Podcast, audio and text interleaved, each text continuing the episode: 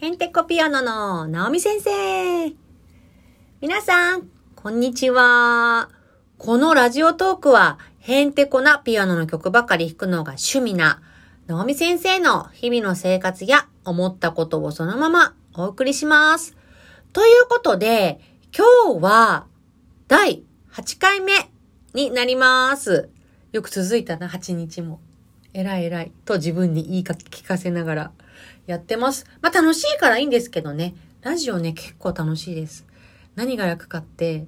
うん、顔が映らないからメイクしなくてもいいっていうのがいいですね。YouTube はね、メイクしないといけないので、いつも身支度整えて、服も、あ、どの、どの服が痩せて見えるかなとか言って気にしながら撮ってます。今日はね、またガンダムの、あの、森口博子さんの、ちょっと題名なんだったっけ？チャーラチャーチャーチャーチャーチャーチャーチャーと音痴な、音痴な、変な歌声になっちゃったけど。うん、今やってて、今日撮れるかなって、今日、うん、撮影できるかなと思ったんですけど、アレンジが完成しなくて、ちょっと、明日に持ち越しになりました。ではですね、今日のタイトルは、子供のピアノが上手になるにはということをお話ししたいなと思います。いつもね、タイトルに統一性がない と思いますけど、よかったら聞いてください。まあ、皆さんお子様がいらっしゃるご家庭でピアノって結構習われてる方多いと思うんですけども、うん、練習しなかったり、こうありませんか？練習しないな、うちの子とか、なんか同じ曲ばっかり弾いてるけど、上手になってんのかなとか、まあ思う人多いと思うんですけども、まあ大体ありますよね。でもね、まあ、だ、うん、みんなね、多分、その練習方法、どうやって練習し、家で練習したらいいかっていうのが、わからないというのがね、一つあると思うんですね。で、大体ピアノの先生って、こう、ここからここまでじゃあ練習しといてね、じゃあね、みたいな感じで送り出すっていうかもう、また来週ね、みたいな感じで終わる先生がね、大半だと思うんですけど、実は私の先生もそうだったんですよ。それで、練習の仕方が全然わからなくて、どう、なんか、どうやって弾けるようになってるんだろうみんなっていうのは、まあ小さいながら思ってたわけなんですね。で、なので私は今ピアノの先生をやってる時に、いつもこういう風に練習するんだよっていうのも、ちゃんと練習の方法も教えて、じゃあねって言って終わるんですが、まあ、その練習の方法というのが、まずですね、皆さんやりそうなのが、弾けない部分が分かってないっていうのが一つあると思うんですね。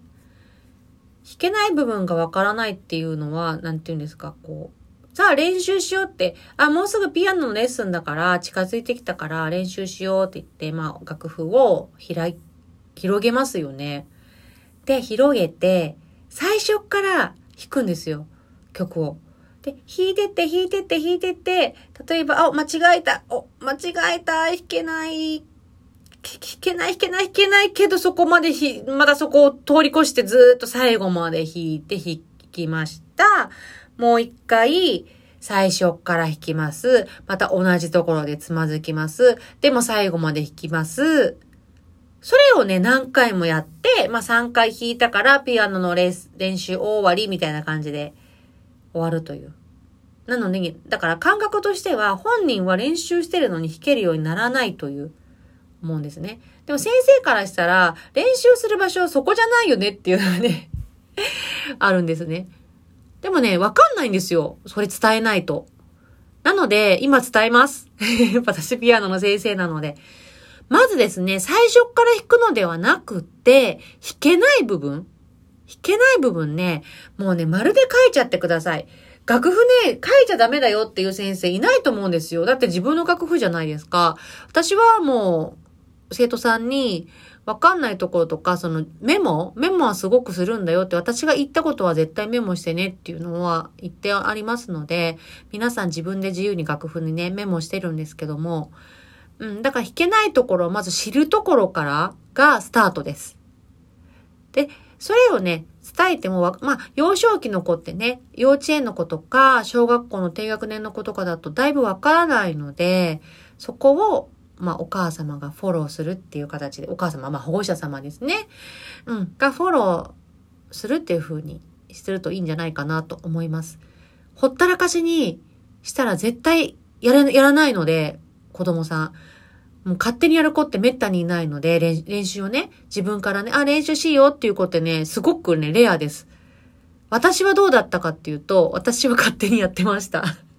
私ピアノ好きだったので、自分から習いたいって言ったので、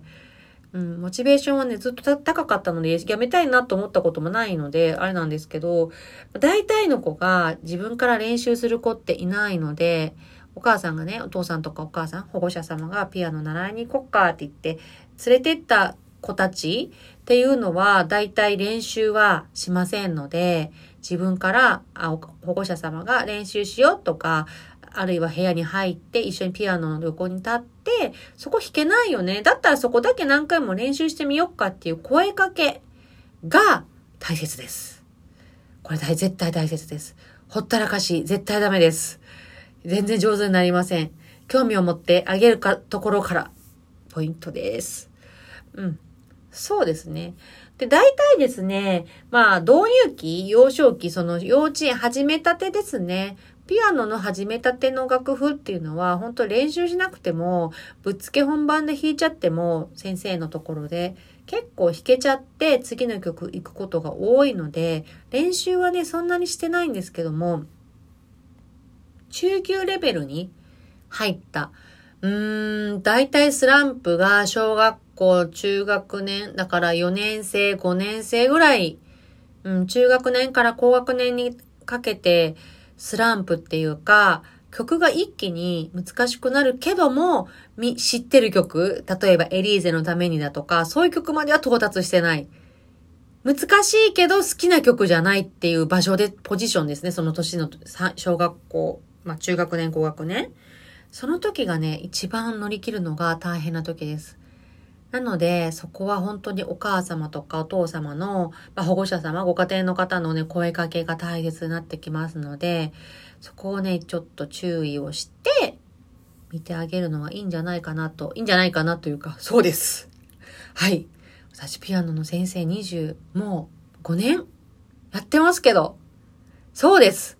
本当に。お、親がですね、興味を持たずに通わせてるご家庭ほど、なんかピアノ全然上手にならないですね。私ね、だからね、そういう時はね、ちょっと、まあ、ご案内するんですけどね、こういうふうに興味を持うん、ちょっと声、声、かけとかしてみてくださいとか言って、ま声をかけるんですけども、お母様とかお父様に。うん、でも忙しいご家庭だとちょっとね、あの、それもできないっていうとですね、子供さんがね、ずっとピアノ停滞してる。うん。まあ、そういう子もいますけども、うちはいないかな、あんまり。うん、なので、そこをしっかりとフォローするのが大切になってきます。ということで、またね、こういうピアノが長続きする秘訣とか、いろいろですね、また配信していきたいと思いますので、またよかったらお聴きください。ということで、また明日ねバイバーイ